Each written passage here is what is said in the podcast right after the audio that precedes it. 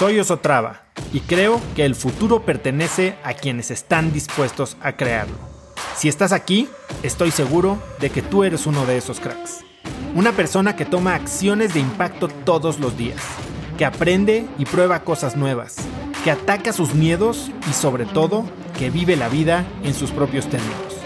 En episodios cortos te presento una serie de preguntas, conversaciones e ideas que te ayudarán a conocer lo que te mueve, ser mejor en lo que haces y vivir una vida más grande.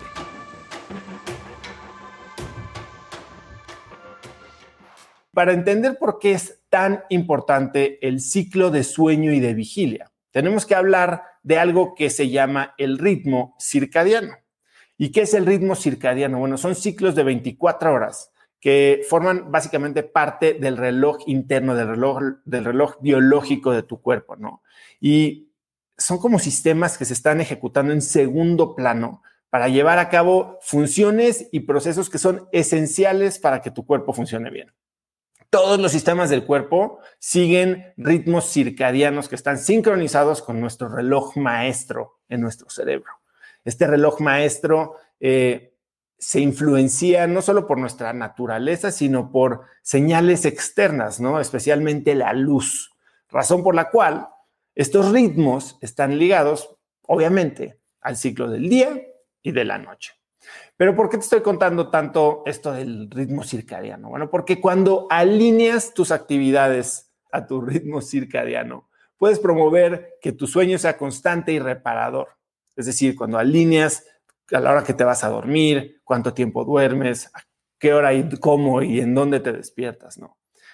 Y cuando lo pierdes, bueno, lo que sucede es que creas problemas importantes para dormir. O sea, además de que te afecta todo el día, puedes generar estas dinámicas de insomnio recurrente.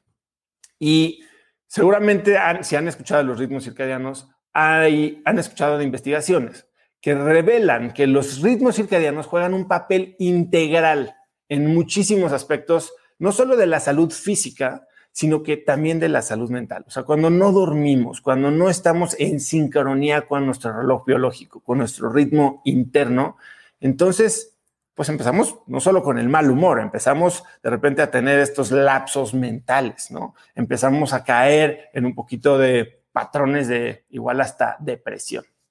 Y si quieres aprender un poquito más de esto, eh, puedes ver el episodio que le hice a la doctora Elisa Sacal en Cracks Podcast. Y ella en, en su episodio me dijo, todo lo que hagas en el día va a sufrir, va a, a sentir los efectos si no tuviste una buena noche de descanso.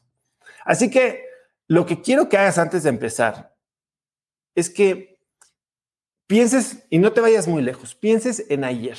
¿Cómo llegas tú a la cama? ¿Cómo te preparas? ¿Con qué mentalidad piensas sobre la actividad de dormir?